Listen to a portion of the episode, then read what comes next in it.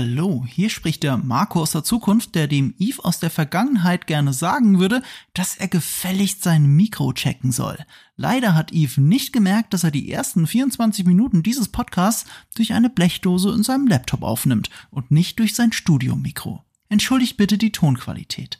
Wenn der faule Sack jetzt nicht noch Urlaub hätte, hätten wir den Anfang einfach neu aufgenommen. Aber so müsst ihr meinen kurzen Warnhinweis hören und die Blechdose ertragen. Beschwerdemails bitte mit freundlichen Grüßen von mir an support at moviepilot.de. Verzeiht es uns bitte und genießt jetzt weitere 70 Minuten Dune. Fear is the mind killer. Willkommen zurück zu Part 2 unseres langen, langen Dune Talks. Aber der Film ist auch lang. Hoffentlich wird er noch ein wenig länger. Hoffentlich kriegt auch Dune einen zweiten Teil. Definitiv kriegt ihr einen zweiten Teil von Nerd und Kultur. Wir haben bereits spoilerfrei über ja, den Kinofilm des Jahres gesprochen. Und jetzt müssen wir noch ein bisschen mehr über diesen Film sprechen. Er lässt uns nicht los, ähnlich wie das Spice, die Fremen nicht loslassen kann. Ich bin nicht alleine. Den letzten Talk hat Marco anmoderiert. Marco ist natürlich auch wieder zugeschaltet. Marco von Nerdkultur. Wir heißen Nerd und Kultur und ich bin Yves von Moviepilot. Marco, willkommen zurück. Du wärst auch ein echt guter Radio-Host, glaube ich. Oder? das ist echt gerade krass gewesen. Äh, ich komm, ich, ich habe zu viel S drin, wollte ich gerade sagen, in einem Satz, in dem ich ein Ä drin habe. Äh, ja, herzlich willkommen. Wir müssen, also ihr habt den ersten Teil hoffentlich schon gehört. Wenn nicht, auch wenn ihr denkt, ich habe den Film schon gesehen, ich, äh, mir ist egal, ob ihr spoilerfrei irgendwo anders redet, ich will jetzt hier den geilen Spoiler-Talk, hört euch trotzdem den Talk davor an, weil wir reden auch über die Geschichte von Dune und wir sprechen schon sehr vieles an, was wir jetzt nur noch weiter ausführen werden dank der Spoilerfreiheit, nee, Spoilerfreiheit, dank dieser Spoilerzone, in der wir uns jetzt endlich bewegen können. Ähm, da gibt es einiges zu sagen und ich sag jetzt mal, ähm, bester Eve-Manier, alle Disclaimer wurden disclaimed, jetzt wird gespoilert und jetzt kommt eine ganz, ganz, ganz, ganz wichtige Info, damit ihr Dune in anderen Augen sehen könnt und was Dune besser macht als Star Wars. Nämlich, eine Sache, die mir sogar ein bisschen auf den Sack ging in Dune, und das hat mein Kollege Valentin angesprochen, direkt nach der Presseverführung. Ja, alle sagen die ganze Zeit, dass er ein Auserwählter ist und so weiter, und dadurch kriegt das diese, so wie hat Valentin gesagt, diese White Savior äh, Vibes. Also dieses äh, durchaus zu kritisierende Schema, dass es in einem Film darum gehen könnte, dass äh, eine weiße Hauptfigur andersfarbige Menschen äh, retten muss und nur er kann das und fertig. So. Kann man jetzt drüber auch in Dune diskutieren, weil die Fremen sind sehr divers, finde ich, besetzt. Also sowohl von Weißen als auch von Arabern, als auch von spanischen Schauspielern, als auch von schwarzen Schauspielern. Und ich kann die Fremen, da das ja ein zugezogenes Volk in diesem Land, äh, in, auf diesem Planeten Dunes, jetzt nicht einer Rasse zuordnen. Aber Timothy Chalamet bzw. Paul Atreides ist nun mal weiß. So. Auch wenn sein Filmvater zum Beispiel, Oscar Isaac, ja ähm, äh, Latino ist. So. Aber dieser Film hat das in Wirklichkeit gar nicht, weil, und das muss ich dann Valentin sagen, Paul Atreides ist, egal wie viel andere Figuren ihm sagen, er ist der Auserwählte und rettet jetzt alle, er ist nicht Luke Skywalker. Er ist eigentlich Anakin Skywalker. Und das ist ein großer Unterschied. Und das macht Dune viel besser als die Star Wars Prequels. Okay, gleichzeitig, wenn ich jetzt mit Fäkalien um mich werfe, mache ich das besser als die Star Wars Prequels, möchte ich an dieser Stelle sagen. Aber du hast absolut recht. Paul hat Visionen von seinem Werdegang und was er da so sieht und wie er und die Fremen dort ja im Grunde genommen einen religiös-fanatischen Krieg führen, sieht gruselig aus. Und es macht ihm zunächst auch Angst. Und das finde ich persönlich wahnsinnig, wahnsinnig spannend. Das ist aber, aber können wir bitte aufhören, ständig Filme, Filmtrailer, merkt euch das. Hört auf, die letzten Szenen eines Films in den Trailer zu packen, denn hier ist das auch der Fall. Meine Güte, ich glaube, die letzten Worte des Films hören wir bereits im Trailer. This is just the beginning. Das ist Zendayas, äh, glaube ich, letzter Satz wenn ich mich nicht irre. Vielleicht mhm. ist davor, danach noch ein mhm oder so gefolgt, aber das war, glaube ich, der letzte Satz des Films. Aber ja, ich glaube, er geht einen sehr, sehr düsteren Weg, unser guter Paul. Das fand ich jetzt aber tatsächlich nicht so störend, Also dass man Sachen, die gegen Ende erst passieren, im Trailer sieht, weil es ist erstens eine Romanverfilmung, es ist eine Verfilmung, es ist die zweite Verfilmung. Ähm, ich, ich finde nicht, dass mir das jetzt irgendwas im Trailer vorweggenommen hätte, selbst wenn ich nicht wüsste, was noch passiert. Also ich finde das jetzt gar nicht so schlimm. Es ist halt ein Satz, der passt perfekt in den Trailer. This is just the beginning. Yeah. So, es steht ja auch im Marketing, also auf dem Plakat, it begins. So. Ja. Und äh, ja, das Ende deutet dann darauf an, dass jetzt erstmal ein Zeitsprung passieren wird. Und wir haben ja vorhin schon gesagt, im, äh, in der Spo im spoilerfreien Talk, dass es ein sehr schmaler Grad ist zwischen Widerstandskämpfer und Terrorist. Mhm. Und den versucht halt Paul Atreides zu gehen. Und ich, ich glaube, bis kurz vorm Ende des ersten Buches geht er den auch einigermaßen ganz gut. Er ist eher ein Widerstandskämpfer, der die Menschen befreit. Aber im Laufe der, des, des Dune-Zyklus wird er eben zu einem Massenmörder mit seiner Fanatismus, mit der Religion, die jetzt quasi selber, also eigentlich hat er sie nicht aus den Füßen gehoben, aber sie macht sie zur Staatsreligion. Und dadurch wird religi dieser religiöse Fanatismus führt zu einem Genozid an Milliarden von Menschen. Und er ist Anakin Skywalker. Und wenn die Parallelen nicht schon groß genug wären, hat George Lucas halt so weit abgeschrieben, dass in späteren Romanen dann auch, du hast ja Children of Dune erwähnt, die Serie, dass Zwillinge geboren werden komischerweise ein Junge und ein Mädchen. Und äh, der Junge ist halt eher das, was Luke Skywalker ist. Und es ist halt ähnlich wie in den Prequels, in den Star Wars Prequels. Da ist halt dieser, dieser, dieser junge Mann, der von allen erzählt kriegt, dass er wahrscheinlich der Auserwählte ist oder so. You're the chosen one und so. Und dann, ja, in den Star Wars Prequels äh, ist er dann irgendwann weinend zu Boden gegenüber dem Imperator und man fragt sich noch, ob man das ernst nehmen soll oder nicht. Äh, und hier ist es halt anders. Hier ist es so, so eine ganz langsame Metamorphose ähm, und die auch vor allem Interpretationsspielraum hat. Ich habe ja schon im anderen Talk gesagt, ich finde das letzte Duell wirkt, wird für viele Leute sehr, sehr, sehr höhepunktarm wirken. Ne? Und das ist jetzt das Ende von diesem Film, von diesem Epos. Zwei Leute mit einem Messer im, in der Wüste, die gegeneinander kämpfen, das ist alles. Aber das finde ich macht der Film wieder so stark, weil er hat ja diese Vision und dieser Vision stirbt er als Paul Atreides. Mhm. Aber er hat gewonnen nur als der Auserwählte, als Muad'Dib und nicht als Paul Atreides. Wir haben die Transformation gesehen im letzten Kampf, wie sie beginnt. Und dann, wie du sagst, Chani kommentiert das mit, this is just the beginning. Ja. Jetzt beginnt diese Reise. Und nicht nur das, es hat für mich auch so ein bisschen sich so angefühlt, als würde er sich nach und nach von seiner Mutter sogar emanzipieren. Es gibt so einen kleinen Moment, wo sie noch verzweifelt nach einem Weg sucht, wie Paul und er generell von, äh, Paul und sie vom, vom Arrakis runterkommen können. Und er zitiert aber seinen Vater und sagt, ich werde zu Ende bringen, was mein Vater angefangen hat, und zwar ein Bündnis mit den Fremen schließen und so weiter und so fort. Aber ich glaube, das juckt ihn gar nicht. Das, das schien mir nicht sein Beweggrund zu sein. Der Beweggrund schien, sich in dieser Rolle wohlzufühlen des Auserwählten und er hat ja ganz genau gesehen, was sein Pfad sein wird. Das heißt, er weiß wesentlich mehr als das, was er seiner Mutter sagt. Und so kalt, wie er es ihr sagt, scheint es für mich einfach nur ein überzeugender Satz zu sein, damit er sie so ein bisschen äh, auf seine Seite kriegt oder dass sie äh, ihn nicht mehr hinterfragt. Es ist auch in diesem leichten Befehlston, ne? Genau, seine Beweggründe sind ganz andere. Zunächst äh, saß er mit ihr in diesem Zelt und hat ängstlich ihr auch noch vorgeworfen, dass sie ihn teilweise dazu verdammt hat, diesen Weg zu gehen. Mhm. Und zum Schluss nimmt er ihn stolz an und weist sie zurecht. Und das ist wahnsinnig spannend. Also würde er die Stimme benutzen, mit der man Leute kommandiert, was natürlich auch Star Wars komischerweise hat. Das ist die Macht. Ja. These are not the droids you're looking for. Ja, genau. Also George Lucas hat äh, ist da nicht sehr subtil vorgegangen beim Clown von anderen Geschichten. Aber, aber Star Wars ist Star Wars, Star Wars ist großartig und Dune ist sein eigenes. Und äh, ja. Ja, trotzdem. Also ich, ich finde ich find die Star Wars-Vergleiche hingen nach wie vor, äh, hinken nach wie vor extrem. Weil ja, ich meine, wir haben sowas wie die Macht und auch wenn man Sandplaneten sich anschaut, man möchte meinen, das ist das Gleiche. Aber ich finde, Game of Thrones in Space ist viel passender in jeder mhm. Hinsicht. Star Wars ja. ist in erster Linie ein klassisches Märchen.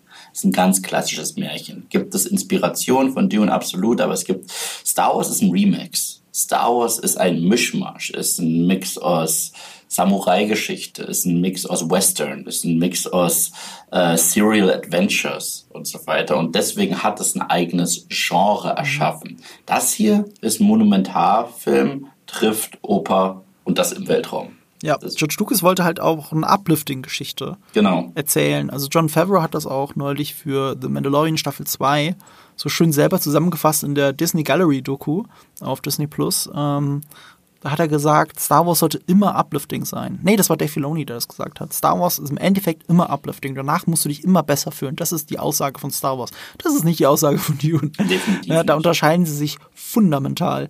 Und, äh, und Star Wars bietet ja auch nicht so viele Interpretationsmöglichkeiten. Und dieser Film halt schon. Weißt du, du hast am Ende ein Duell mit zwei Leuten mit einem Messer. Und den einen hast du den ganzen Film über nicht gesehen. Das heißt, eigentlich fehlt dir die Gewichtung. Es ist nicht der Antagonist, es ist keiner der Hakonnen. Es ist ein, ein, ein, ein gesichtsloser Freme eigentlich, den du vor fünf Minuten kennengelernt hast als Zuschauer. Aber es dieser Film schafft es, dass es trotzdem der Kippschalter ist für die Hauptfigur. Und wenn du das dann ahnst oder auch weißt, dass er Anakin Skywalker ist, um nochmal den Vergleich ranzuziehen, dass er der Auserwählte, aber der Fails Prophet eigentlich ist in dieser Religion. Wenn du das weißt, dann siehst du den ganzen Film auch mit anderen Augen. Weil dann hat diese Bedeutung, oh, du bist der Auserwählte, du bist der Auserwählte. Nein, Leute, ihr irrt euch und das wird noch ganz böse für euch ausgehen, dass ihr euch irrt. Weil man sich in der Religion und im Fanatismus, wenn, wenn sich da Leute irren, sterben viele Leute. Ja, und gleichzeitig, ähm, wir haben ja darüber schon gesprochen in dem äh, Non-Spoiler-Part, dass der Film mit Exposition sehr vorsichtig umgeht und dass es sich nie so anfühlt, als würde dir jemand den Plot erklären. Aber wir erfahren eigentlich recht unsubtil, aber es ist so gut trotzdem geschrieben, dass sich, es sich nicht angefühlt hat wie Exposition, dass ähm, Lady Jessica sagt, er hat noch nie jemanden umgebracht. Das ist diese Szene, wo sich die beiden duellieren. Und Paul hat kurz die Oberhand und bringt ihn nicht um, weil er das nicht tut. Und von dem Zeitpunkt, wo er es tut, tötet er auch einen Teil von sich. Er tötet diesen jungen Paul. Und das ist toll. Ja, richtig. Ja, auf einer symbolischen Ebene funktioniert das alles so fantastisch. Und wie du auch gesagt hast, er distanziert sich von seiner Mutter und wendet sich auch Chani zu. Ja, ja. Ja, das, deswegen finde ich das Ende tatsächlich auch sehr großartig. Und vor allem, äh, egal wie toll Dune ist, und wir haben ja schon gesagt, es ist der Kinofilm des Jahres 2021, ähm, man hat danach richtig Bock auf mehr. Mhm, mhm. Und das ist wichtig. Also selbst wenn man den nicht mal so toll finden würde, was ich mir gerade gar nicht vorstellen kann, danach will man mehr. Ohne Frage. Und ja, und dieses Ende spielt da eben komplett mit rein. Also ich war kurz vorm Ende des Films und ich hab's kommen sehen, dass, dass, dass der Film gleich vorbei ist. Und ich so, ah, ich will doch nicht, dass er vorbei ist. Ich so, haut noch Part 2 rein und ich bleib noch sitzen, gib mir kurz eine Pinkelpause und ich bin wieder da. Ja, es ist so, als hätte man ein Staffelfinale von Game of Thrones gesehen. Man will doch jetzt die nächste Season sehen. Das muss doch weitergehen und so weiter. genau. Was übrigens auch sehr passt, weil wenn man überlegt, wo ging Game of Thrones Staffel 1 zu Ende? Mit Daenerys in der Wüste, wo sie auch äh, eigentlich emporsteigt aus dem, was sie mal war und was sie jetzt ist, diese Drachenmutter. Also es passt eigentlich auch ganz gut. Stimmt. Und dieses Versprechen, da kommt noch so viel mehr, Leute. Ja, und dass die Leute sie halt auch annehmen. Die, die gehen ja da vor ihr dann auch in die Knie und so Ja. ähnlich ist es ja auch bei Paul. Sie, sie wollen ihn alle anfassen, nachdem er das erreicht hat. Stimmt. Also das ist, das ist sehr ähnlich. Und äh, Daenerys Weg ist ja ein auch sehr ähnlicher wie der von Paul, nur letzten Staffel ist er meiner Meinung nach nicht gut geschrieben, weil dann sagen sie, ja okay, sie, sie haben Daenerys Anakin Skywalkert, aber das ist, äh, das ist nicht unser Talk heute. Ja, aber trotzdem hatte sie einen vorgezeichneten Weg, der sich auch abgezeichnet hat. Man, ich finde, man erwischt sich als Zuschauer immer dabei, wie man Sachen, die eigentlich grausam sind, akzeptiert, weil es trifft ja die Richtigen. Ja, ja, Und aber dann hast du die Momente, wo du eigentlich hinterfragen musst, ist es wirklich der, der Richtige, den es gerade trifft? Ähm, naja, guck mal, es ist für mich trotzdem was anderes. Es, ist, es gibt für mich immer Abstufungen zwischen Held, Anti-Held, äh, bösen Momenten bei guten Leuten und abgrundtief Böses. Okay? Das ist so eine Abstufung. Und bei Daenerys gab es eigentlich immer eine klare Grenze. Sie hat Sklavenhändler hart gepeinigt und man kann sich fragen, okay, haben die das jetzt verdient? Ist es jetzt okay, die so abzuschlachten und so weiter? Aber in ihrer Moralvorstellung hat es funktioniert. Was bei mir nicht funktioniert hat, und wie gesagt, ich will kein Game of Thrones Talk jetzt daraus machen, das ist schon so lange her, aber in der Folge The Belts, okay, hatte sie ihr Hassobjekt vor ihren Augen. Das war Cersei Lannister und das war äh, Sir Gregor, der äh, Miss Sunday geköpft, hat. Sie hat jeden umgebracht, außer die beiden. Sie hat sich extra Mühe gemacht, mit dem Drachen so viele Kinder wie möglich zu jagen und mit dem Feuer äh, kaputt zu machen. Und das ist Anakin für mich. Anakin sagt äh, noch zu Mace Windu, nein, wir sollten ihn gefangen nehmen. Es ist nicht die jedi Art und Weise, ihn umzubringen und fünf Minuten später schlachtet der Kinder ab. Und das ist deswegen wohl für mich Daenerys geskywalkert, äh, geanakin skywalkert, weil äh, hätte sie nach und nach äh, irgendwann einmal so eine richtig harte Taburegel gebrochen und hätte es dann weitergemacht, okay. Aber bis dato hat sie immer noch irgendwie ihren Gegnern oder ihren ideologischen Feinden etwas angetan und auch Übeltätern eine Menge angetan. Aber hier hat ich hatte das Gefühl, sie hat geschaut, wie viele Kinder kann ich noch verbrennen. Sie ist wirklich runtergerast und hat die bewusst gejagt. Das ist was anderes. Das ist was ganz anderes. Ja, sie wollte den Genozid betreiben. Genau, sie wollte äh, es. Ja, darüber, ja, da hast du prinzipiell absolut recht. Also ich bin ja kein Freund vom Storytelling von der letzten Staffel, nicht die Geschichte selbst, aber ja. das, ist, das ist ein anderes Thema. Aber um es auf Dune zurückzuführen, das wird auch interessant sein, wie sie das bei Timothy Chalamet machen, weil er ja auch, auch diese Atmosphäre eines eines guten Jungen hat, den man einfach gern haben muss irgendwie. Mhm. Ich finde, wenn ihr euch ein Bild davon machen wollt, wie es vielleicht laufen könnte, ja. schaut euch den Film The King auf Netflix an. Den finde ich richtig gut. Und das ist so ein bisschen das Foreshadowing, wie überhaupt äh, Timothy Chalamets Paul Atreides in äh, Dune funktioniert. Ähm, da spielt er den, äh, oh, wen spielt er nochmal? Henry den Fünften? Ich glaube, irgendeinen King Henry, das weiß ich schon gar nicht mehr, welchen König, aber einen, einen historischen König in England. Und in, äh, in The King ist es so, dass es auch den Punkt gibt, diesen Kippschalter, wo er andere moralische Werte vertritt als die Leute, die ihn erzogen haben mhm. seine Mentoren, seine besten Freunde. Und, äh, und das ist auch auf eine, auf eine gewisse Art und Weise grausam, aber auch nachvollziehbar zu erleben. Weil ihm geht es dann darum, nicht mehr der Junge zu sein, wie er aufgewachsen ist, sondern der Herrscher zu sein. Und das kann auch bedeuten, grausam zu sein. Ja, aber ich finde, er spielt es halt auch fantastisch gut in Dune und es ist auch so gut geschrieben, weil man merkt sehr früh, wie schnell er eigentlich distanziert ist von allem, was er liebt. Und das auch durch seine merkwürdigen Fähigkeiten. Ich meine, er verliert sich ja wirklich in dieser Traumwelt, wo er halt auch Zendayas Charakter sieht. Wie hieß sie nochmal? Ch Charlie? Chani. Chani. Und ähm, das interessiert ihn gerade mehr als dieser Besuch und dieser Auftrag und so weiter. Er spricht sogar mit seinem Vater davon, was ist, wenn ich gar nicht die Zukunft von unserem Haus bin und so weiter. Und er hat auch einen sehr liebevollen Vater, wird auch sehr gut gespielt. Aber es gab zum Beispiel nicht diese Szene, nachdem sein Vater abgeschlachtet wird, wo es ist so toll, dass wir so frei darüber reden können, dass, äh, dass, dass er irgendwie in einer Ecke hockt und weint, weil er schon mental auf einem ganz anderen Level ist, aber dieses Level noch nicht versteht. Und das ist das Spannende bei ihm. Es ist, als wenn so eine Saat in ihm wächst, die ihn immer distanzierter macht zu allem, was ihn äh, ausmacht. Ich sage jetzt nicht, dass ihn das erstmal böse macht oder gut macht oder sonst was, mhm. aber distanzierter. Und das erinnert mich wirklich an tragische Figuren wie Dr. Manhattan tatsächlich, mhm. der irgendwann diesen, äh, diese Bindung zu seinen Mitmenschen nicht mehr wirklich aufrecht äh, erhalten kann. Und äh, da haben wir tatsächlich Hilferufe von ihm am Anfang, die ignoriert werden. Wenn er zu Duncan geht, gespielt von Jason Momoa, das ist der Einzige, dem er sich so wirklich öffnet und sagt, ey, ich habe diese Träume und so weiter. Und er sagt, ja, es sind Träume, komm, und du hast keine Muskeln. und das finde ich ganz gut geschrieben. Der Tod von Oscar Isaacs, äh, Leto Atreides, war auch eine der wenigen Montagemomente in diesem Film. Also wo eine Szene nicht nur für sich steht und wie ein Kurzfilm funktioniert, wie ich im ersten Talk erklärt habe, sondern ähm, dass es wirklich gegengeschnitten ist mit anderen Momenten. Und der Tod von Oscar Isaac ist, ähm, also von Leto Atreides, ist eben auch so ein Stück weit der Tod von Paul Atreides, der dort beginnt. Das will uns die Montage, glaube ich, sagen. Und deswegen ist umso konsequenter, dass, also ab da übernimmt er ja auch die Führung, also gegenüber seiner Mutter. Er sagt ihr die ganze Zeit, was sie tun soll. Wir müssen jetzt das machen, wir müssen jetzt hier warten, äh, hier ist Wasser und so weiter und so fort. Wir müssen jetzt, ja genau. Es ist, es ist halt, in ihm stirbt dann auch etwas und er muss diese Position einnehmen, obwohl er noch gar nicht, also in der Montage weiß er ja nicht, dass zu dieser Sekunde Leto Atreides tot ist. Er kann ja. es ja nur ahnen Wobei mit seinen, mit seinen Fähigkeiten kann er es vielleicht auch wissen oder zumindest spüren. Und äh, ja, der, der, der Film zieht uns dann dadurch noch mehr rein. Eben auch durch den Tod von Oscar Isaac. Der, ähm, muss ich kurz, ich fand, dass dieser Moment bei David Lynch grausamer gewirkt hat. Als Findest in diesem du? Film. Findest ja. du? Also man merkt diesem Dune an, dass er PG-13 ist. Er ist sehr clever in der Inszenierung, ähnlich wie es in Nolan auch ist, also mit diesen Schilden, dass die sich rot färben, wenn die Klinge oder was auch immer nah genug an dich rankommt, dann wird es ja rot wie Blut. Dieser Film schafft es, dass du nie Blut sehen musst. Ich kann mich gerade an keine blutige doch, Stelle doch, erinnern. Doch, doch, doch, doch. Es, es gibt Welche? eine Szene, wo ähm, ich glaube, das ist ein Traum, wo er seine Wunde anfasst und sich die Hand anguckt und sie voll mit Blut ist.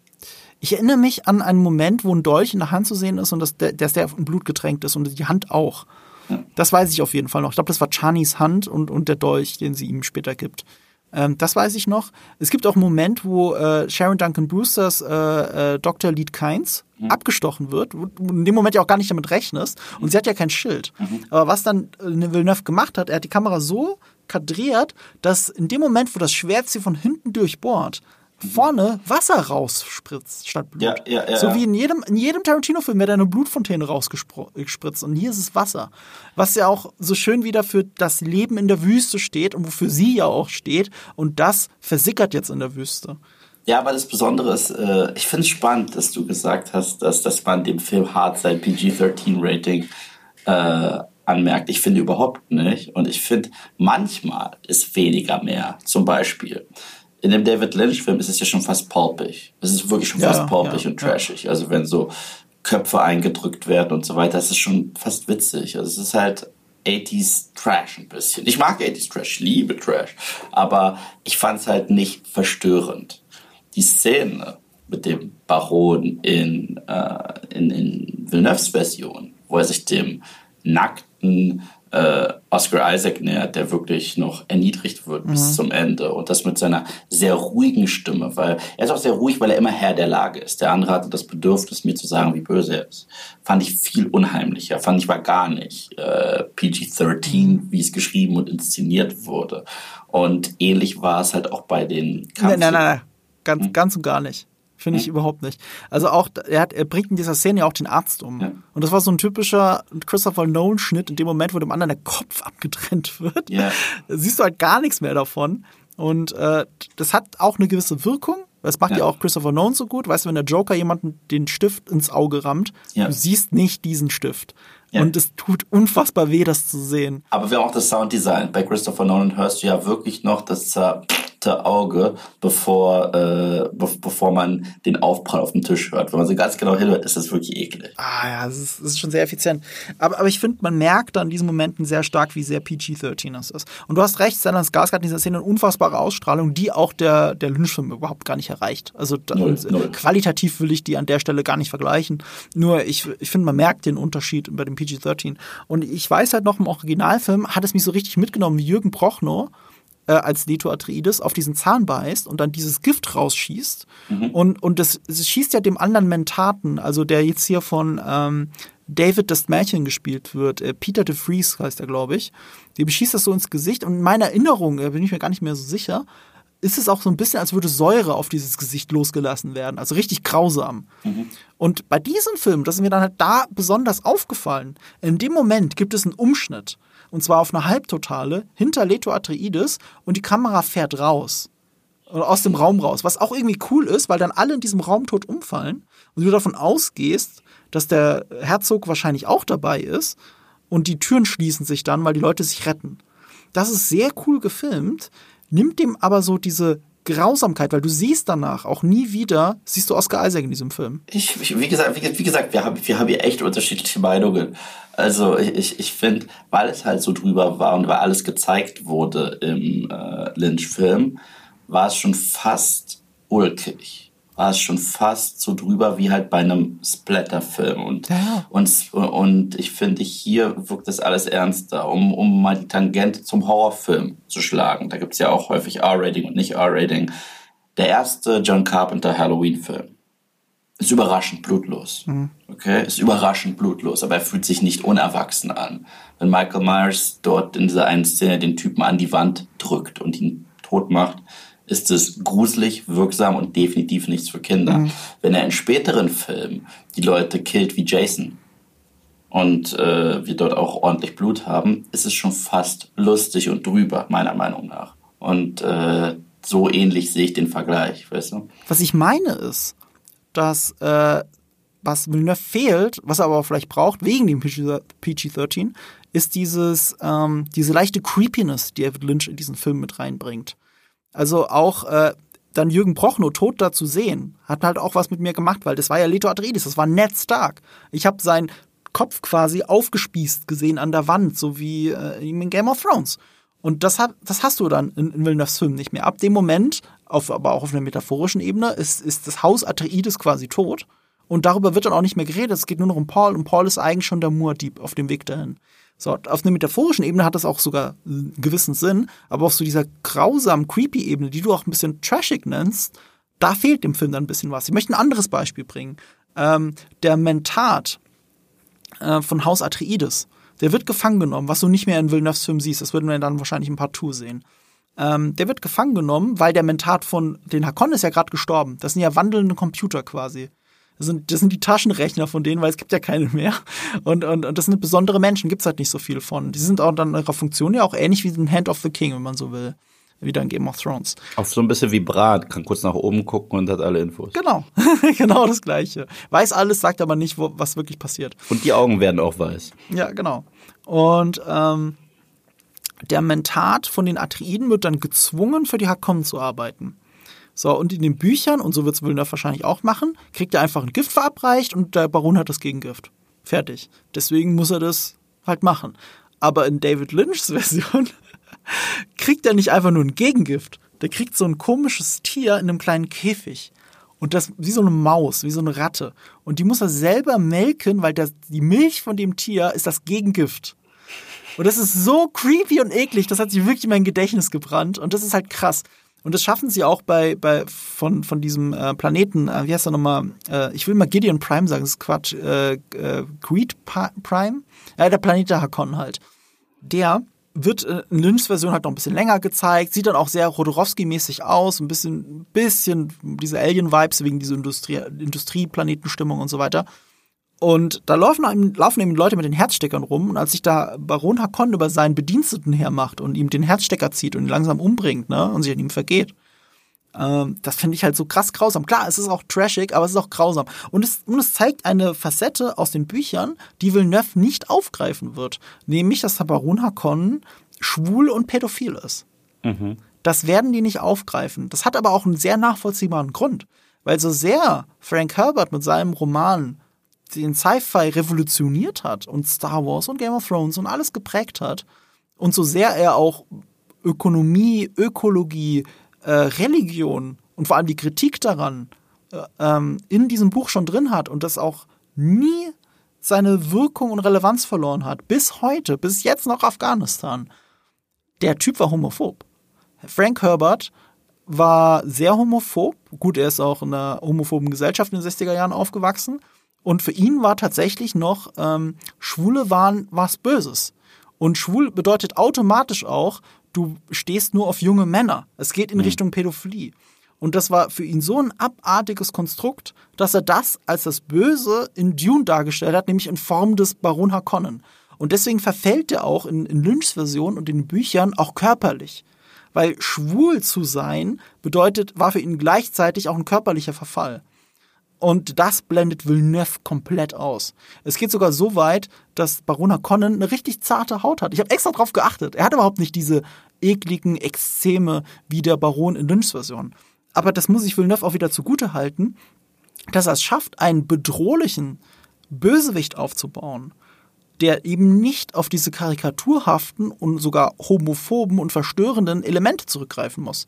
Stellan Skarsgård muss nicht als pädophil und schwul dargestellt werden oder sein Baron Hakon muss nicht so dargestellt werden, um trotzdem Wirkung zu entfalten. Und das zeigt welche Magie eigentlich Villeneuve ausstrahlt und was er macht auch mit den Schauspielern, was in Lynch in seiner plakativen Art dort nicht erreicht hat. Nichtsdestotrotz ist diese Creepiness, und damit meine ich nicht mal das Schwulsein, sondern alles andere drumherum bei den Hakonnen, das fehlt mir so ein bisschen bei Villeneuves Version. Aber es ist okay, weil es sind zwei verschiedene Interpretationen von dem gleichen Buch. Das schätze ich halt an Lynchs Version, deswegen ist es für mich nicht nur Trash. Und ich liebe es bei Villeneuve, wie er es macht.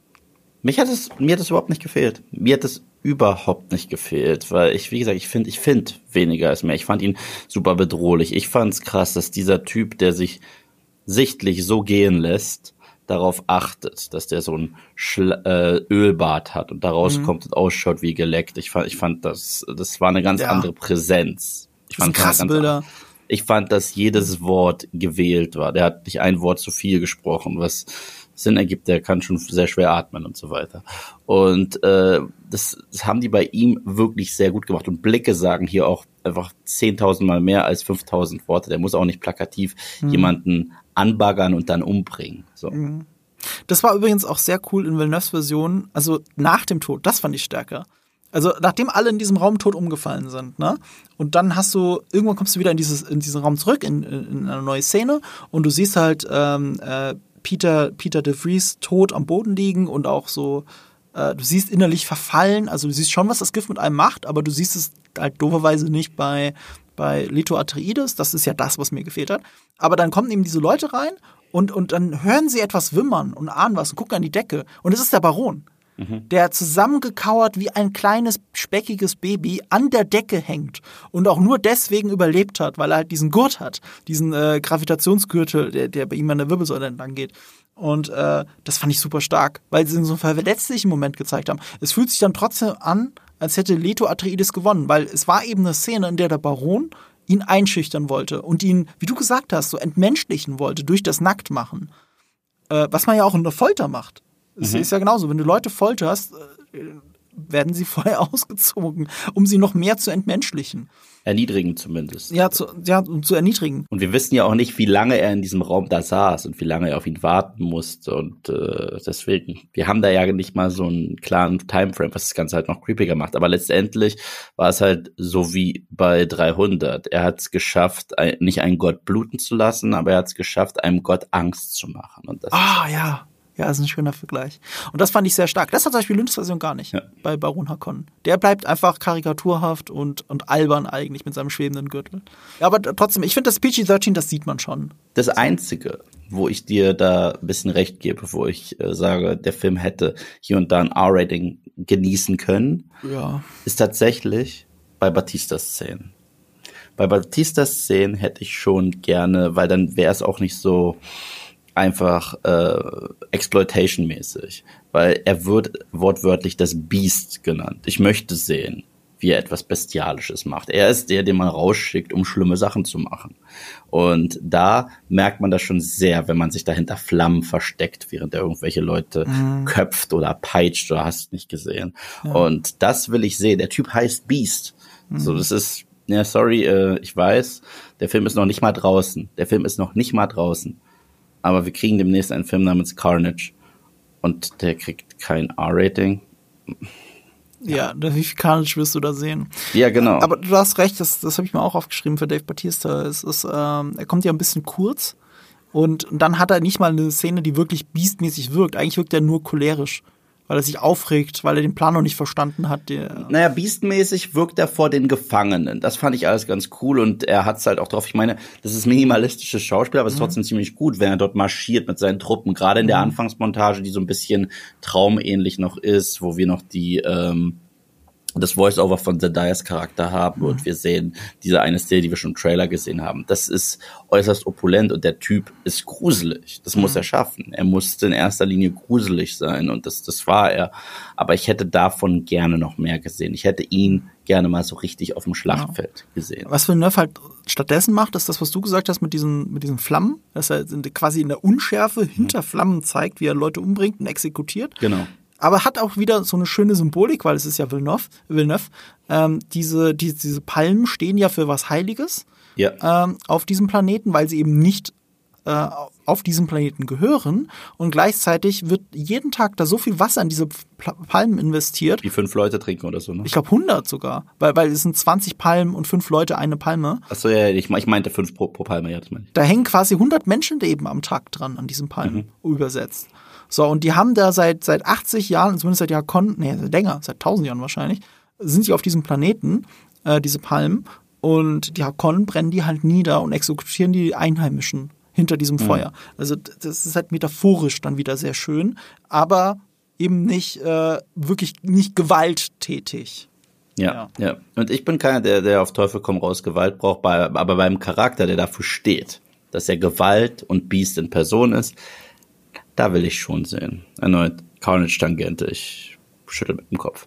Umgekehrt fand ich sehr stark, ähm, als die Sadauka äh, dieses Labor überfallen die Action-Szenen, obwohl die so ganz, ganz kurz siehst, aber wie die da entlanglaufen, ist auch geil inszeniert, ne? Einfach keine Musik und nix, weil der eine merkt, dass da irgendwas ist. Und dann, ich glaube, ich glaube, die Musik von, von, von Zimmer äh, setzt dann auch sehr, fast gar nicht ein, oder es ist sogar nur Atmo, was man dann gehört hat, und dann kommen dieser Dauker eben, die seilen sich ab und dann werden, werden die äh, Fremen, kommen, wenn sie aus dem Boden rausschießen, obwohl du es schon weißt als Zuschauer, weil du es schon ein paar Mal gesehen hast. Mhm. Aber wenn die Fremen dann aus dem Boden rausschießen und überfallen, und du siehst es dann nur für ein paar Sekunden, richtige Action-Szene, das siehst du eigentlich gar nicht, finde ich das so stark in dem Moment. Absolut. So toll inszeniert. Absolut. So typisch äh, Villeneuve, wenn man Sicario gesehen hat. Wie du sagst, ist ja eigentlich kein Actionfilm. Das ist absolut kein Actionfilm, aber das heißt nicht, dass er nicht ein paar sehr geile Action-Set-Pieces hat. Und das bringt mich auch zu Momoa. Der, dem wurden, glaube ich, gerade die körperlichen Sequenzen geschenkt. Also äh, ich glaube, die einzigen richtigen Kämpfe, wo wir komplett draufhalten, sind Momoas Kämpfe. Ich bin auch gespannt, was sie dann mit ihm noch machen. Weil äh, da muss ich, äh, er ist ja gestorben in dem Film. Mhm. Aber jetzt das Besondere ist, wenn man die Bücher weiß, aber ich sage ja, die Bücher werden, Bücher werden immer abstruser, der wird irgendwann als Klon wiederbelebt. Mhm. Und ich glaube, das spart Villeneuve aus. Ich glaube, dafür ist er zu konsequent, weil wofür braucht man das wirklich? Das ist so eine Terminator-Nummer. Er wird wiederbelebt als Klon, um äh, Paul Atreides umzubringen, weil er ja um diesen Erinnerungsmoment rauszuholen, weißt du? Diese äh, Terminator Dark Fate Geschichte ist das. Aber ich fand es allein ein bisschen merkwürdig. Wie gesagt, ich, ich, ich bin nicht wirklich versiert in, in dieser Welt, aber als Paul so gegen Ende bei diesen Fremden ankam, hat er noch mal kurz diese Vision gehabt, wo ähm, hier Duncan Idaho mit denen zusammen hockt. Mhm. Und das normalerweise, was er hat, sind keine Erinnerungen, sondern sind prophetische Bilder, was noch kommen wird. Und das hat mir dann schon irgendwie so ein bisschen signalisiert, das ist das letzte Mal, dass wir Jason Momoa gesehen haben. In gewisser Hinsicht. Weißt du, was ich meine? Nee, aber wird es nicht bedeuten, dass er eben doch irgendwann zurückkommt? Ja, ja, das, das meine ich ja. Ah, ja. Ich glaube nicht, dass es das letzte Mal ist, dass so. wir Jason Momoa gesehen haben. Ich hoffe es ehrlich gesagt, weil das ist mir zu soapy, dass, dass Leute zurückkommen. Aber ich, ich glaube auch umgekehrt, dass Villeneuve genau weiß, was er macht. Deswegen, mhm. egal was ich denke, äh, er wird schon die richtige Entscheidung treffen, weil das hat er mit dem Film auf jeden Fall bewiesen. Ja. Und wie du schon sagst, Jason Momoa bleibt, bleibt ein bisschen sehr in seinem, äh, in seinem Jason Momoa gefangen im Vergleich zu den anderen Schauspielern. Aber er ist die, die richtige Person für die Rolle, ehrlich gesagt sehr blass in Lynch-Version zum Beispiel. Äh, Duncan Idaho wird dann auch fast offscreen umgebracht. Also kann man, kann man nicht miteinander vergleichen. Ja, ich, ich mag es generell, wenn diese, wenn uns vorher verraten wird, dass wir eine Kriegerfigur ha haben, mhm. die so ziemlich der Beste ist in dem, was sie tun. Und ich mag es, wenn uns so etwas erzählt wird und wir es dann später auch nochmal sehen. Und wir sehen, wie er da seinen Last Stand-Moment hat fantastisch inszeniert, wirklich fantastisch inszeniert, dass er trotz Schwert in der Brust noch weiter kämpft bis zum Schluss. war auch dieser erneut parallel ist, war dieser Boromir-Moment ein wenig. Mhm. Nur, dass er, dass er sich nicht läutern muss, musste. Er war ja schon äh, die ganze Zeit auf der Seite von Paul, aber er hat da diesen äh, diese Stellung gehalten und nochmal so viele von den Bad Guys mitgenommen, wie er konnte. Das fand ich richtig stark. Ja, das stimmt. Einer der wenigen heldenhaften Momente in dieser in dieser ganzen, in diesem ganzen Film, weil es gibt ja nicht so viele heldenhafte Momente. Aber auch noch wieder symbolisch, weil der heldenhafte Moment sorgt dafür, dass der Mentor und Jugendfreund von äh, Paul Atreides auch stirbt in dieser Szene. Und damit stirbt wieder ein Stück von dem Paul Atreides, den wir kennen. Und nicht nur ein Stück, es, es stirbt die Person, der er mehr hinterherheult als seinem eigenen Vater. Er hat andauernd gegen die Tür noch gehämmert und gesagt, holen wir den raus, holen wir den raus, weil es war auch die einzige Figur, zu der er hingegangen ist und gesagt hat, ich habe diese Träume. Das hat er seinem Papa nicht erzählt. Ja, das stimmt. Er hat ein distanziertes Verhältnis zu seinem Papa. Ja, sein Papa liebt ihn ganz doll und sagt ihm auch, ey, egal was ist, du, du bist mein Sohn. Und äh, wenn du nicht äh, dieses Haus weiterleiten möchtest, bist du mein Sohn. Aber er fühlt sich schon irgendwie mentorenmäßig hingezogen zu Duncan und das fand ich, fand ich ganz, ganz toll. Und generell, ich meine, die, die Rollenverteilung, wir hatten, haben einen gigantischen Cast angekündigt bekommen, aber das haben wir schon ein bisschen angedeutet im spoilerfreien Teil. Screentime-mäßig äh, manche Charaktere kommen ein wenig zu kurz, Fragezeichen. Ich find's nicht. Nee, das nicht. Ich find's nicht. Ich find's nicht. Aber sie haben kur kurze Screentime. Kurze Screentime, aber ich finde nicht, dass die zu kurz kommen. Und das ist interessant. Zum Beispiel, auf wen ich mich wahnsinnig gefreut habe, Josh Brolin als Gurney. Wobei bei ihm habe ich einen Punkt tatsächlich. Ja, bitte. Ich finde es komisch, dass sie es einfach so offen lassen. Also das ist ja wirklich dann, es fühlt sich dann mehr Back-to-Back an, als es müsste. Auch für einen Part-One-Film. Weißt du, was ich meine? Du kannst nicht einfach zeigen, wie er kämpft und alles explodiert und dann nichts mehr. Also wirklich gar nichts. Also klar, ist für Spannungsaufbau und so, aber du umgekehrt sitzt ja auch nicht da und denkst so, oh, der ist gestorben. Das ist die klassische Hollywood-Regel. Wir haben keine Leiche gesehen, wir wissen, er muss noch irgendwo da draußen sein. Wir wissen, das ist noch nicht das Letzte, was wir von ihm gesehen haben. Davon gehe ich einfach mal aus. Also, wie gesagt, du kennst dich hier wesentlich besser. Nee, nee, der, der, der kommt noch mal, der muss ja einen Mops in der Hand halten und dann den Leuten sagen, äh, was sie tun sollen. Stell dir mal vor. Es ist, es ist, er ist ja die Rolle von Patrick Stewart. Ich weiß, ich weiß, aber ich kann mir ihn nicht mit einem Mops in der Hand vorstellen. Ich Absolut glaub, nicht. ich, ich, ehrlich gesagt, jetzt schon. Ich sag nur, wenn er dem Mops den Kopf abreißt und den dann aufisst, Nee, nee. dann kann ich mir nee, vorstellen. nee, sorry. Das, das da, wir reden hier von, ähm, wie hieß der denn nochmal in, äh, in Deadpool 2? Äh, ach so, Cable. Cable. Das ist Cable, Cable. und der hatte ein Stofftier die ganze Zeit bei sich. Ich kann mir absolut äh, äh, ähm, Josh Brolin mit einem mit einem Mops in der Hand vorstellen, wie er trotzdem lauter Leute umbringt. Diesen Charakter kann ich mir damit definitiv nicht äh, vorstellen. Wer ein bisschen äh, kurz gekommen ist, so die einzige Rolle ist hier ähm, David äh, Desmalchian, dieser Polka Dot Man.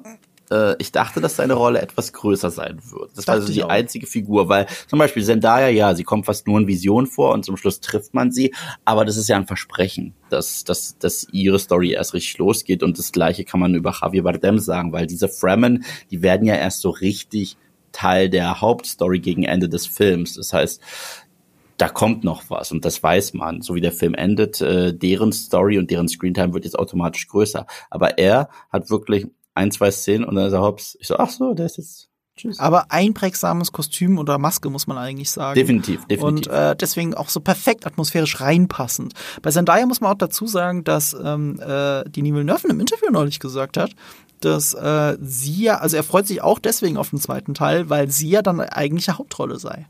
Also diese Okay. Entfremdung von Paul Atreides wirst du auch dadurch merken im zweiten Teil, dass Chani eine wesentlich größere Rolle einnimmt und vielleicht sogar noch eher der Spiegel für, die, für den Zuschauer ist. Sie ist der menschliche Spiegel, weil sich Paul Atreides ja immer weiter entmenschlicht.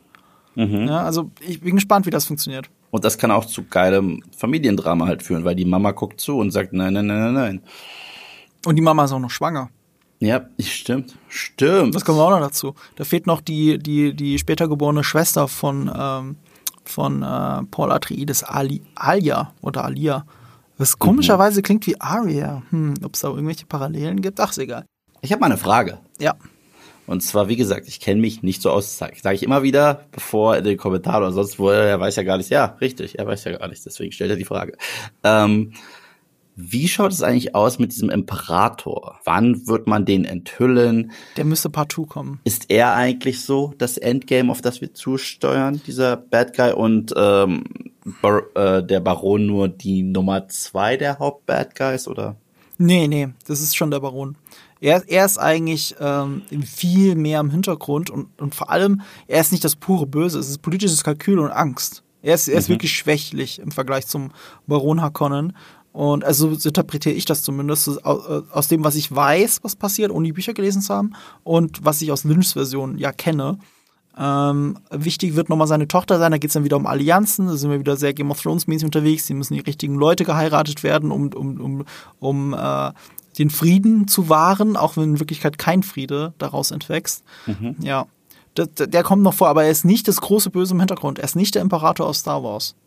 Und eine weitere, weitere wichtige Frage, weil wie gesagt, ich habe gestern noch mal einen Lynch-Film gesehen. Wie gesagt, der Lynch-Film wirft in meinem Kopf wesentlich mehr Fragen auf als der von Villeneuve. Womit ich nicht sage, dass Villeneuves Film irgendwie, irgendwie runtergedummt ist. Im Gegenteil, ich finde den wesentlich subtiler und immersiver und in jeder Hinsicht besser. Aber, aber David Lynch's Film beginnt ja mit diesem Imperator, wie du schon gesagt hast, der ist da eher so ein, ja, er kriegt selber einen Auftrag und das von so einem merkwürdigen Wesen. Ja.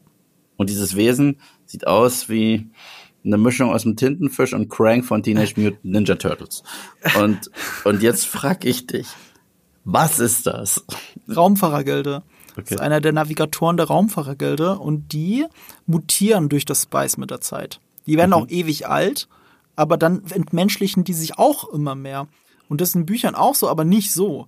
Also Lynch mhm. geht dann einfach zwei Schritte weiter und sagt, okay, wir bauen jetzt einen riesigen Fischtank hin und da drin schwimmt jetzt irgendetwas und das war früher mal ein Mensch. Ach so, das so, ist halt Lynch. Siehst, siehst ja? du, ich hab's, ich hab's null gecheckt. Ich so, hä, also gibt es jetzt auch noch so eine außerirdische Bedrohung? Gibt es jetzt noch so eine Superrasse von Super-Tintenfischen und Krang? Gibt es das Technodrome in Dune? Nee, es gibt, es gibt nur Menschen tatsächlich. und, ähm, und das war mal ein Mensch. Und das, und das habe ich auch gemeint im spoilerfreien Talk, dass, dass Villeneuve aber es auch nicht immer schafft, die Welt äh, dir begreiflich zu machen als Zuschauer. Du siehst die, die Navigatoren, die atmen dieses Spice, damit sie die ganze Zeit in die mhm. Zukunft gucken können. Und das lässt sie mutieren. Was mhm. du in Lynchs, äh, in Villeneuves Film siehst, aber eigentlich kaum wahrnimmst, ist, dass als diese große Kugel auf Kaladan landet, bei den Atreiden, ne, äh, diese Navigatoren, die da aussteigen, die haben halt so Helme auf und wenn du genau hinschaust, siehst du auch, da drin schwirrt Spice rum. Die atmen mhm. gerade Spice. Aber mhm. das war's dann auch schon. Das ist, das ist mit im Bild, das ist nicht das, der, der Fixpunkt des Bildes. Und was, was du halt bei äh, Lynchs Filmen siehst, ist auch der Prozess dieses Sprungs, dieses Lichtsprungs. Und dann siehst du auch dieses komische Wesen aus dem Fischtank äh, irgendwo dort drauf zuschweben. Das ist aber alles auch so eine, so eine Trip-Szene, wo du wirklich, glaube ich, LSD vorher genommen haben musst, um dir das auszudenken. Und, äh, und aber Villeneuve. Challenge accepted. Villeneuve hat äh, nicht mal ein Äquivalent dazu. Die springen einfach zum anderen Planeten fertig. Du, du, es wird am Anfang behauptet, du brauchst das Spice für die Raumfahrt fertig. So, das ist quasi Erdöl. Aber mhm. Was es genau ist, wie es jemand benutzt, was es bedeutet für so ein großes Raumschiff, wie überhaupt das Raumschiff von innen aussieht. Weißt du, siehst es von außen, ja, Scale. Aber, aber du siehst es nie so wirklich, was es wirklich bedeutet. In Lynchs Film, der verschwendet halt 20 Minuten drauf, dass Raumschiffe aus Kaladan langsam in dieses Raumschiff reinfliegen und dort parken und dann diesen Lichtsprung hast du Dune. Also der verschwendet 20 Minuten auf eine Reise. Ist ja schwierig, keine Frage, aber auf seine Art und Weise faszinierend. Das muss ich halt Lynch immer lassen. Und Villeneuve geht so einen tollen Spagat zwischen was muss ich wirklich erzählen und was kann ich für sich wirken lassen, dass er es zumindest in diesen ganz kleinen Momenten, finde ich, nicht immer hinkriegt, mir die Welt wirklich begreiflich zu machen. Aber man kann natürlich darüber streiten, muss es sein. Ne? Also auch bei Game of Thrones nochmal. Du guckst es und danach interessierst du dich für mehr und machst dich noch schlauer, aber das Wesentliche weißt du, wenn du willst. Ja. Und so ähnlich ist es ja hier auch, das Wesentliche weißt du. Und dadurch, dass er kein, kein, kein Wesen in einem Fischtank dahin rollt, hast du auch keine Fragen dazu. Bei Lynch schon. Ja, aber die Sache ist die, ich finde bei dem krampfhaften Versuch, mir Welten zu begreiflich zu machen, erzeugt man wesentlich mehr Fragen. Und äh, bei einem immersiven Erlebnis weiß ich, okay, das ist eine lebendige Welt, ich kann mich hier zurechtfinden, ich äh, verstehe ganz schnell, wie das und das funktioniert. Wie heißen die Bennett Gesserit, diese, mhm. äh, die, dieser Orden, zu dem auch Lady Jessica gehört? So heißen sie auch, oder? Mhm. Ja. Ja. Und ich hab, mir wurde nicht erklärt, was die machen und was die können, aber ich hab's, da konnte ich eins und eins zusammenzählen. Ich so, sind im Grunde genommen wie ein Hexenorden. Ja. Ganz grob. Das Wesentliche haben sie dir erklärt, ja. Ja. Also sie züchten den Auserwählten und sie haben Fähigkeiten, die komischerweise mit der Macht in Star Wars irgendwie zu tun haben. So, mhm. das, sind, das sind die zwei Sachen. Mehr musst du eigentlich auch nicht wissen, ganz ehrlich. Nö. Ne? Also interessant ist halt, dass, dass ähm, Villeneuve daraus eine Serie bauen will. Wo ich mich mhm. halt frage, was will er mir in der Serie jetzt eigentlich wirklich erzählen? Wie sie versuchen, den Auserwählten zu zeugen? Äh, zu zeugen oder Prequel. Also äh, es, es, es könnte halt so eine Art Spionageserie sein. Also, dass es eher, sich eher so anfühlt. Ich kann es mir kaum vorstellen, aber ich bin ja auch nicht Denis Villeneuve. Der wird schon wissen, was er macht. Äh, ja, apropos wenig Screentime. Javier Bardem fand ich super stark in dem Film als äh, Stelgar als dieser Tribe-Anführer. Er hat so wenig Screentime und gleichzeitig so viel zu sagen mit seinen Augen. Ich fand ich fand's wirklich großartig. Ich fand ihn wirklich toll. Seit Skyfall fand ich ihn nicht mehr so toll. Aber wann ist Javier Bardem nicht gut, muss ich gleichzeitig sagen. So, also da, ist, da warte ich nichts anderes. Das ist das Einzige, was ich noch zusätzlich cool fand. Wir hatten im Grunde genommen ein kleines No Country for Old Men Rematch, wenn auch nur ein ganz, ganz kleines zwischen Javier Bardem und äh, Josh Brolin. Das ist ganz cool. Oh, das habe ich, das, da habe ich gar nicht gedacht. Natürlich. Ja, daran musste ich direkt denken, als er da reingeht. Und das erste, was äh, Gurney tut, ist ihm äh, die Klinge da an den Hals äh, legen. Das fand ich cool. Apropos Klinge am Hals, Charlotte Rampling als die Anführerin der Bene Gesserit. Die Szene mit, zusammen mit, mit, ähm, mit Timothy Chalamet, groß, groß, großartig. In der, der Box? Ja. Ja, ja. Wahnsinn. Und erneut, erneut. Ich habe gestern den Lynch-Film gesehen. Wir sehen, wie die Hand so ein bisschen aufreißend aufbrennt, wie in, äh, ja, Paul Verhoeven äh, trifft schon Ja. sehr richtig. Ich fand es wesentlich gruseliger und heftiger und äh, intensiver, als wir nicht sehen, was in der Box ist. Und unsere Fantasie verrückt spielt. Das sehe ich ja gar nicht so, weil, also nicht in der Wertung, sondern ich finde, in Villeneuve-Film war das relativ ähnlich und das hat mich sogar gewundert. Ich dachte, Villeneuve ist da, ich dachte, Villeneuve, ich dachte ernsthaft, Villeneuve zeigt jetzt nicht, was in der Box ist oder wie sich dieses Gefühl aussieht. Und du siehst aber Feuer und du siehst eine verkohlte Hand. Ist es so creepy wie bei Lynch? Nee, ist es jetzt besser oder schlechter? Würde ich noch nicht mal sagen. Aber es hat mich gewundert, dass Villeneuve so einen Shot drin hat. Mit Feuer und einer verkohlten Hand. Ja, aber es war noch, es war noch irgendwie mystisch und subtiler genug, als wir zeigen jetzt richtig hier äh, die äh, praktische geplatzte Gummihand. Ja, aber das ist halt die Frage wieder. Ist es wegen PG-13 oder weil Villeneuve denkt, das braucht man nicht? Weil er zeigt eine verkohlte Hand im Feuer. Also Ich glaube auch, weil er denkt, man braucht das nicht. Ich glaube, ähm, er findet immer einen Weg, um PG-13 so rumzuschreiben, aber gleichzeitig hat er auch eine ganz klare Vision. Ich glaube, wenn er für seine Vision gesagt hätte, ey, der Film muss R-rated sein, hätte er es auch durchgezogen. Deswegen, ähm, nee, ich glaube, das, das hätte ihm, das hätte ihm Warner nicht gegeben. Bin ich, Ja, meine ich ernsthaft. keine Ahnung. Er ist ein Prestige-Regisseur. Äh, dahinter kann man sich dann am Ende mal verstecken, weißt du, ich meine? Ja, man braucht das Geld. Das Film hat 150, 175, 165. 165, 165 Millionen gekostet. Ich kann mir nicht Ja. vorstellen, dass sie sagen, ja, äh gut, ja, bei Suicide Squad haben sie es gemacht. Und ein weiteres Be Beispiel, was mir, was mir ganz gut gefällt, ist der sehr, sehr, sehr geringe Einsatz von Humor tatsächlich. Was ich Ja. meine ist, heutzutage, und es stört mich, verdammt, also wer irgendwie meine Bei Marvel, sag's doch. nicht nur, nicht Ja, nur, okay. nicht nur. Aber es ist auch selbst Star Wars und äh, äh, ich mag es, ich, habe nichts gegen Witze, ich habe nichts gegen Comedy, verdammt, ich reiß alle zwei Sekunden Witze, erst recht, wenn wir telefonieren. Aber ich mag keine Witze auf Kosten von ernsten Momenten, weil ich nehme die nehmen, ich finde, die nehmen den viel zu häufig die Fallhöhe und äh, das schmeißt mich dann raus. Selbst wenn ich den Witz lustig finde, wir haben das Beispiel schon häufiger gebracht, ich mag den Witz mit dem Mandarin in Iron Man 3, ich mag den. Aber für den Film letztendlich finde ich es nicht so geil, weil da wurde was sehr Cooles aufgebaut, was man nie wieder ersetzen konnte im ganzen Film. Und, äh, und häufig habe ich das Gefühl, dass gerade Filme wie das MCU sagen, okay, okay, ich glaube, damit der Zuschauer jetzt nicht müde wird vom Plot oder von was weiß ich auch immer, müssen wir schnell einen Witz reißen, dass wir ganz kurz wieder lachen können. Dann machen wir weiter, dann kommt der nächste Gag, bla. Wenn es hier einen Witz gab, war das verdammt organisch. Und ich fand es wirklich witzig, als äh, Javier Badems Charakter ähm, zur Begrüßung spuckt und Gurney sich direkt beleidigt fühlt und ihn umbringen will, bis er checkt, dass das so eine Höflichkeitsgeste dort ist. Das fand ich wirklich toll. Das war vor allem sehr organisch. Sehr organisch. Weil Javier Bardem bringt das ja mit einem Todernst, spuckt er ihm da vor die Füße. Und äh, dadurch, das fühlt sich überhaupt nicht deplatziert an. Ich würde sogar behaupten, in den Trailern sieht man die meisten Witze in dem Film. Ja, dieser, dieser mit den Muskeln. Smile Gurney, Ja, ja, I am smiling und, und dann der Muskelwitz, dieser mit äh, Duncan und ähm, ähm, Paul, wo er ihm sagt, hast du Muskeln bekommen? Und er wirklich? Nee. Also, was, was halt auch so ein krasser Jason Momoa-Gag ist, das würde mich nicht mal wundern, falls er gesagt hat, ja, darf ich so einen kleinen Aquaman-Moment haben?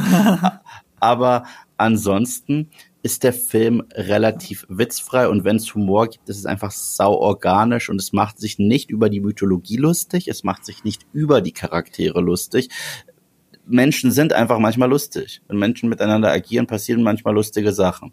Und so fühlt es sich hier an. Und bei seit geraumer Zeit, ich muss sagen, in den ersten Avengers-Filmen von Joss Whedon war der Humor organisch, weil er durch den Banter äh, entstanden ist. Wenn Tony Stark einen Gag gemacht hat, wir wissen, wie Tony Stark drauf ist, war das kein Gag, damit wir Zuschauer kurz lachen, wie bei einer Sitcom, sondern war das Charakterzeichnung für ihn. So seit den letzteren Filmen ist es eher was, wo wir lachen sollen und wo genauso gut ein Sitcom-Lachen runtergehört, wenn, wenn sie gerade probieren, Zeitreisen nachzuahmen und äh, der Hulk in die Kamera guckt und sagt, Time Travel. Da ist extra eine Pause, damit wir kurz lachen. Weißt du? Ja. Ja, äh, das, das, du hast diese ironische Brechung nicht und das tut dem auch ganz gut, weil ich weiß noch, als ich den Trailer geteilt habe mit den Muckis, weil in der deutschen Übersetzung, zumindest im Trailer, im Film weiß ich es noch nicht, es wird ja, es wird tatsächlich separat voneinander übersetzt, äh, der Trailer und der Film. Äh, in, Im Trailer sagt er halt Muckis dazu und dadurch wirkt es noch alberner als im englischen Original. You grown some muscle? Das, das finde ich wirkt nicht so albern, wie es in der deutschen Übersetzung in dem Moment gewirkt hat. Ja. Und das ist etwas, was sehr viele Leute bei mir, als ich es geteilt habe, halt drunter geschrieben haben, dass sie das nicht cool finden. Und ja, weil es halt zu dieser ernsten, deprimierenden Welt überhaupt nicht passt. Im englischen Original und als einer von fünf Gags, vielleicht drei oder vier Gags, ist das absolut in Ordnung und passt zu der Stelle und zeigt eigentlich, was für gute Freunde sie sind auf Augenhöhe, weil er redet ja mit dem Sohn eines Herzogs. Die zwei sind aber auf Augenhöhe. Genau, vor ihm darf er sich das erlauben, weil die so nah sind. Ja, deswegen macht es da sogar Sinn und stört null. Ähm, und es ist schön, dass er das so, so, so wenig äh, portioniert. Ähm, was überhaupt nicht portioniert war in diesem Film, war Fate Rauter Harkonnen. Ich habe ich hab sogar bis zuletzt noch gedacht, vielleicht ist das so eine Überraschung, das Casting. Also das ist der, Sting, oder? das ist Sting in, in Lynchs Film, das ist, glaube ich, der Cousin oder, oder andere Neffe von, von Baron Harkonnen. Ich glaube, Neffe, der andere Neffe, ja. Ja, und damit ist er, glaube ich, der Cousin von Raban. Ich glaube, die sind nicht Brüder, aber ich weiß es nicht mehr genau. Und, ähm, und das ist halt ein ikonischer Bösewicht in diesem Universum. Und er ist ja quasi das vom Alter her und vom Aussehen her und vom Status her das Gegenstück zu Anakin, äh, zu Anakin sage ich schon, zu Paul Atreides. So, so wie der Baron Hakon das Gegenstück zu Leto Atreides ist. Und dass der fehlt, finde ich eigentlich eine ganz coole Entscheidung, weil ähm, sonst hättest du noch einen Charakter mehr, der nicht genug Screentime hat, oder in dem Fall wirklich nicht genug Screentime hat. Die anderen haben ja nicht zu wenig Screentime, sie haben nur wenig Screentime. Der fehlt halt jetzt. Und ich bin gespannt, ob der, ob sie ihn jetzt ganz gestrichen haben, ob er dramaturgisch quasi sein Part einfach von Raban übernommen wird, von Dave Batista, oder ob das das große, coole neue Casting für Part 2 ist. Und ich hoffe le- letzteres. Ich glaube auch Letzteres. Ich, ich glaube ganz bewusst, erst recht jetzt, wo wir ein paar Castmitglieder auch verloren haben, wäre es natürlich auch cool, den zweiten Teil zu bewerben, nochmal mit einem extra Gesicht. Ich meine, das ist so ein Standardtrick, den man bei Franchises hat, dass man noch nicht alles enthüllt. Ähm, wir haben uns alle gefragt, wer so bei Herr der Ringe 2 die Leute in Rohan und so weiter spielen würden. Und äh, ich glaube, das wird hier ähnlich der Fall sein.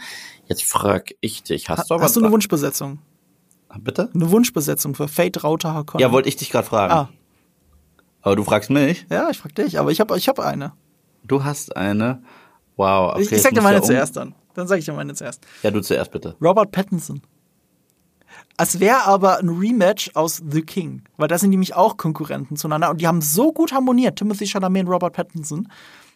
Ich hätte gerne das, aber ich muss zugeben, das ist ein Cheap Shot, weil das ist dann einfach eine Wiederholung von The King. Ja. Aber das war großartig. Dann sag ich Joseph Gordon-Levitt. Ah, ist auch eine gute Wahl. Joseph Gordon-Levitt sieht ja auch jünger aus, als er ist. Ich meine, er müsste deutlich älter sein als Timothy Chalamet. Wo ist, wo ist Joseph Gordon-Levitt? Der ist irgendwas um die 40. Der ist ja doppelt so alt wie er. Ja, aber er sieht irgendwie jung aus. Ja, das sieht halt jünger aus. Könnte ja passen.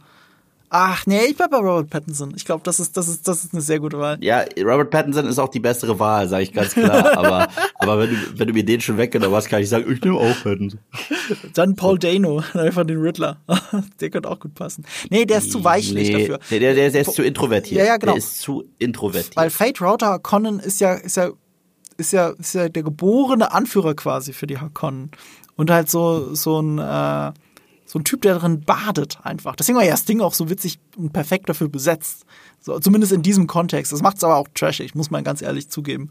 Äh, und ja, Fate Router Harkonnen, ich bin gespannt, wen sich der Villeneuve dafür ausgeguckt hat. Weißt du, wer funktionieren würde, ohne Spaß, und der würde mal absolut gegen sein Typecasting gehen? Ja, wer? Andrew Garfield. Kein Spaß. Ja, ja, ja, ich bin sofort bei dir. Würde gehen. Ja. Das würde gehen. Ich stelle es mir gerade vor. Hat er jemals eine ganz böse Figur gespielt? Ich weiß nicht. Ich, ich meine nicht. Ich meine wirklich nicht. Ich meine, Elijah Wood hat schon mal abgefuckte Figuren gespielt und so weiter, aber den will ich jetzt nicht nochmal da sehen. Also Andrew Garfield finde ich keine schlechte Wahl. Auf, auf den nagel ich mich jetzt fest, weil ich sehen will, wie er sowas spielt. So. Gut. Ähm, ansonsten, was erwarten wir für Part 2? Und wir haben ja auch in einem anderen Teil schon spekuliert, dass es vielleicht sogar ein Part 3 geben könnte. Naja, ich, ich will tatsächlich diese Gratwanderung sehen. Ich will sehen, in was für ein tiefes Loch Paul reinfällt, wie er sich nach und nach weiterentwickelt zu etwas, was er nie sein wollte. Jetzt langsam wird er diesen ersten Schritt gemacht, er hat gemordet, er wird langsam zur dunklen Seite der Macht gezogen. Ich bin gespannt, was das für Konflikte auslösen wird, gerade zwischen ihm und seiner Mom, weil äh, Rebecca Ferguson und er hatten auch eine Wahnsinnschemie. Mhm. Deswegen, da bin ich wahnsinnig drauf gespannt. Und ansonsten darf ich mich ja sehr überraschen lassen, weil ich die Vorlage nicht so gut kenne. ich meine, Lynch entfernt sich, ich kenne ja vor allem den Film, und Lynch entfernt sich im Film gegen Ende sehr nochmal von der Vorlage tatsächlich. Deswegen bin ich auch wirklich gespannt. Ich bin halt sehr gespannt auf Fate Con. Ich bin gespannt, äh, wie sie den Zeitsprung etablieren. Aber ich gehe davon aus, weil es im Buch halt auch so ist, da gibt es dann ungefähr ein Jahr Zeitsprung oder sowas. Also der Moment, wo Paul zu den Fremen geht und wie er dann mit den Fremen anfängt, äh, eben diesen Guerillaschlachtzug beginnt. Ähm, das, das wird dann auch im Film kaschiert mit so einer Art Montage um zu zeigen, da vergeht Zeit und es ist halt ein langer Prozess und so. Und man hat auch so ein bisschen das Gefühl, der Film hat eigentlich gar keinen Bock, das zu zeigen. Aber andererseits, ja, äh, David Lynch durfte ja nicht zeigen, was er wollte. Für ihn war das ein mehrstündiger Film und das ist ja dann eben nicht geworden. Und äh, ich, ich bin gespannt, wie sie das machen dort. Ob du direkt mit dem Zeitsprung einsteigst, so, ey, vor einem Jahr, oder ob du das Gefühl hast, das vergeht diese Zeit, du guckst da, also wenn ich mal vor, wenn ich schreiben würde, glaube ich, dass der nächste Film wieder eine Exposition hat, ähnlich wie dieser Film. Es, es, es gibt wieder eine Stimme aus dem Off, ob es jetzt Shani ist oder vielleicht sogar Paul Atreides selber. Und er zeigt, wie der Guerillakampf jetzt abläuft. Weil du hattest, in diesem ersten Film, hattest du am Anfang eben einen Guerillaangriff und der schlägt fehl. So, die Fremen sind, sind, sind äh, krasse Kämpfer, aber auch sie kommen gegen Raketen nicht an. Und ich glaube, so fängt dieser Film auch an, nur anders, er ist erfolgreich. Sie bringen Hakon um. Sie, sie schaffen es, so ein, so, so ein Harvester, so ein äh, Spice Harvester zu zerstören. Und das ist dann symbolisch für die Entwicklung zwischen dem ersten Film und dem zweiten Film. Ja, wo er krampfhaft probiert hat, noch jeden Einzelnen zu retten von diesem Spice Harvester und jetzt das andere. Das ist ganz cool. Und wir haben ja auch in einer Szene schon gesehen, wie einer von den äh, Fremden auf einem der Sandwürmer reitet, was für mich übrigens auch ein ganz starker Moment war, wenn man es überlegt, weil wie die davor eingeführt worden sind, wir haben es im spoilerfreien Talk gesagt, äh, es hatte Godzilla-Parallelen, es war gruselig und hier war das schon fast cool, gar nicht, gar nicht, gar nicht anders sagen, ob wir auch Paul dabei sehen, wie er das lernt.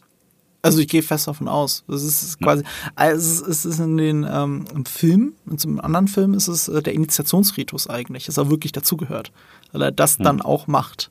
Wobei ich mich dann immer frage, wie können das jetzt alle von denen? Also, ich dachte schon, dass es was Besonderes ist. Und ähm, hier die ähm, Dr. Lied Keins hat ja genau dazu angesetzt. Und ich denke jetzt, oh cool, jetzt kommt dieser Moment und dann kommt dieses Schwert von hinten und äh, das Wasser spritzt aus ihr raus. Sehr tragisch. Ja, ich glaube, damit haben wir es spoilerfrei und spoilerlastig. Echt äh, hat uns dieser Film einiges angetan, ey. Ja, äh, das hat uns jetzt ordentlich was von uns abverlangt. Es ist, es wird nicht das letzte Mal sein, dass wir uns hören und sogar sehen, weil wir geplant haben, also ich muss jetzt mal auf die Uhr schauen, zu dem Zeitpunkt, wo ihr diesen Podcast hört, werde ich schon in Berlin sein für eine Woche bei dir. Und wenn ich schon mal bei dir in Berlin bin, haben wir uns gedacht, dann können wir uns auch in das schöne Livestream-Studio von Filmstarts und Moviepilot setzen und irgendwas livestreamen. Was wollen wir denn livestreamen? Naja, ich glaube, wir haben schon immer wieder Tangenten gehabt zu Star Wars. Leute wünschen sich was zu The Last Jedi und das kriegen sie nicht. Aber wir werden ja eine weitere Star Wars Show haben namens Star Wars Visions. Das ist Star Wars trifft auf Anime.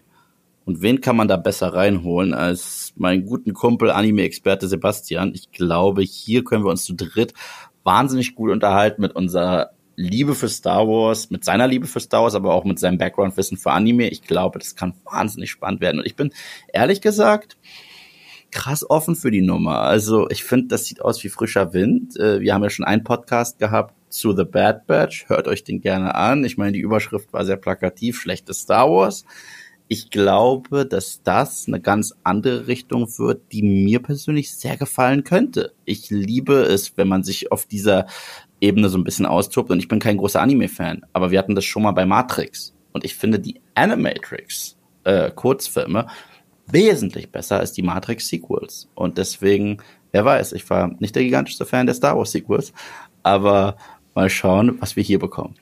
Ja, da bin ich dann auch gespannt. Ähm, Star Wars Visions ist, wie du gesagt hast, von Anime Studios und die Betonung liegt auf Studios, weil es ist eigentlich eine Kurzfilmsammlung. Der werden alle Filme am, ich, oh, ich glaube, es ist der 22. September, das müsste Mittwoch sein, werden alle zeitgleich auf Disney Plus released und man kann sich das dann anschauen, so wie Love, Death and Robots auf Netflix. Die sind in der Tonalität komplett unterschiedlich, haben komplett ja. unterschiedliche Geschichten äh, ich glaube, es sind neun Folgen. Ich weiß es ist alles gar nicht mehr aus dem Ärmel geschüttelt, weil ich, ich obwohl ich ein Video dazu gemacht habe auf Nerdkultur vor, vor, vor einem Monat. Aber schaut doch einfach da rein, dann wisst ihr, was auf euch zukommt. Ich bin sehr gespannt, was es damit auf sich hat. Ich bin gespannt, ob es gut ist. Und ich hätte mich auch nicht getraut, eine Sendung dazu zu machen, ohne jemanden dabei zu haben, der wirklich ein Anime-Spezialist ist, wie Sebastian. Ja. Ja, ja. ja, und da reden wir dann in einem Livestream drüber. Das wird dann vermutlich der Donnerstag sein. Und ihr werdet dann auch so schnell wie möglich dann diesen Livestream auch nochmal als Audiocast äh, hier natürlich hören, wenn ihr uns dann auf Spotify abonniert habt oder iTunes oder wo auch immer ihr Podcasts hört. Ansonsten den Livestream sehen könnt ihr dann bei uns auf den YouTube-Kanälen. Bei Moviepilot, genau. Filmstarts und Nerdkultur. Dann an dieser Stelle möchten wir beide nochmal Danke, Danke, Danke sagen für den Support dieses Podcasts. Wir sind wirklich äh, überwältigt von dem Feedback von euch. Das, damit hätten wir beide nicht gerechnet. Also ich nicht. Ich weiß nicht, Marco, wie geht's dir? Never. Never. Wir waren jetzt bis letzte Woche, waren wir vier Wochen lang am Stück auf Spotify und auf iTunes der Nummer eins Filmpodcast in Deutschland. Und das ist wirklich, ja. das kann ich mir kaum erklären. Man muss dazu sagen, Spotify sind Wachstumscharts. Das heißt, ja, weil wir halt in kurzer Zeit viele Leute dazu geholt haben. Aber das Komische ist, wir sind immer noch da oben. Ich glaube, wir sind zwei oder drei. Und äh, iTunes hat keine Wachstumscharts und da sind wir eins gewesen. Und das ist halt schon krass. Damit hätte ich niemals gerechnet. Das haben wir euch zu verdanken. Das haben wir einfach nur euch zu verdanken. Deswegen wirklich vom ganzen Herzen vielen, vielen Dank. Wir dachten uns, das ist ein cooles Projekt, unsere Telefonate zu ja, podcastisieren und dass ihr das genauso cool findet wie wir. Das bedeutet, das bedeutet uns die Welt, muss ich einfach sagen. Danke. Und weil es euch zumindest genug bedeutet, dass ihr alle zwei Wochen eingeschaltet habt, und ihr habt ja schon gesehen, wir haben Sondersendung gemacht, eben wie diese Sendung eigentlich hier auch, dass wir dann doch fast wöchentlich rausgekommen sind. Und weil der Podcast so gut ankommt, wollen wir zukünftig doch auf wöchentlich umsteigen. Im September wird es zumindest so weit sein, dass ihr uns im September äh, jede Woche hört. Eben jetzt eben zwei Wochen hintereinander Dune und nächste Woche eben wie gesagt äh, Star Wars Visions. Aber übernächste Woche steht ja auch schon fest, deswegen sind wir zufälligerweise schon im September wöchentlich. Ich hoffe, wir können es dann halten. Versprechen kann ich es nicht, aber ich gehe im Moment davon aus, dass wir uns dann wöchentlich hören. Wir geben euch ein optimistisches Vielleicht. ja. Und äh, ich glaube, einen Teaser kann man uns noch erlauben. Was ist denn die Sendung in zwei Wochen? Die Sendung in zwei Wochen? Oh mein Gott, jetzt stehe ich gerade offen. Ende September kommt ein anderer Film, auf den ich mich dieses Jahr sehr, sehr gefreut habe. Aber dem ich aber ein bisschen Bammel habe. Ist es Bond? No Time to Bond. Die, ja. Siehst du, äh, du hättest mir jetzt auch sagen können, dass Bond 2035 rauskommt, weil er noch 80 Mal verschoben wurde. ich, ich würde dafür auch nicht die Hand ins Ich hatte das schon ich, ich, gar nicht mehr so auf dem Schirm. Ja, das ist spannend. Das, das wird spannend sein, weil ich weiß, von uns beiden bist du definitiv der größere Bond-Fan. Sicher, denk schon. Also, aber das liegt auch daran, weil es einfach wenig größere Bond-Fans gibt als mich. ja, okay. Ich, ich bin. Ja, okay. Behaupte ich mal, keine Ahnung. Ich bin halt wirklich, seit ich sechs Jahre alt war, bin ich Bond-Fan. Sebastian, Sebastian ist auch so ein gigantischer Bond-Fan. Ich mag Bond. Aber so, es gibt Filme, die ich sehr mag, es gibt Filme, die ich nicht so mag.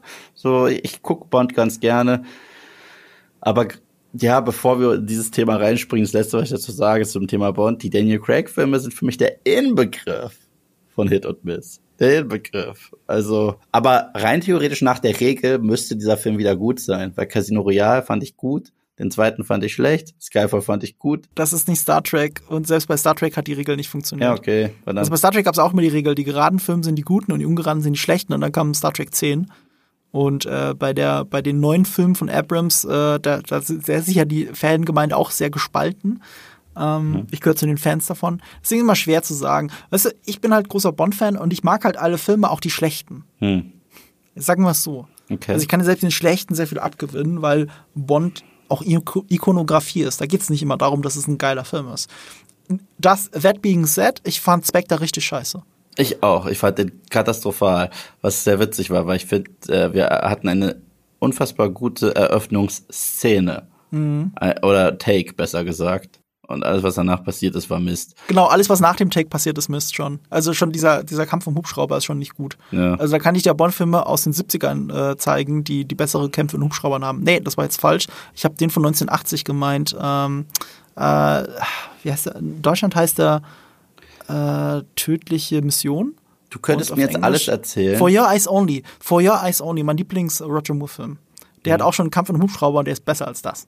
Und der kämpft dann eigentlich nicht mal gegen jemanden, der kämpft gegen einen ferngesteuerten Hubschrauber. Ist auch egal. Anderer Talk. Definitiv anderer Talk. Hardcore Nerd Bond Talk kommt auf euch zu. Ansonsten geht ins Kino und genießt Dune. Ja, habt ganz viel Spaß Wirklich. damit. Ich wünsche euch noch, wir wünschen euch noch ein wundervolles Restwochenende, wenn ihr das jetzt gerade hört.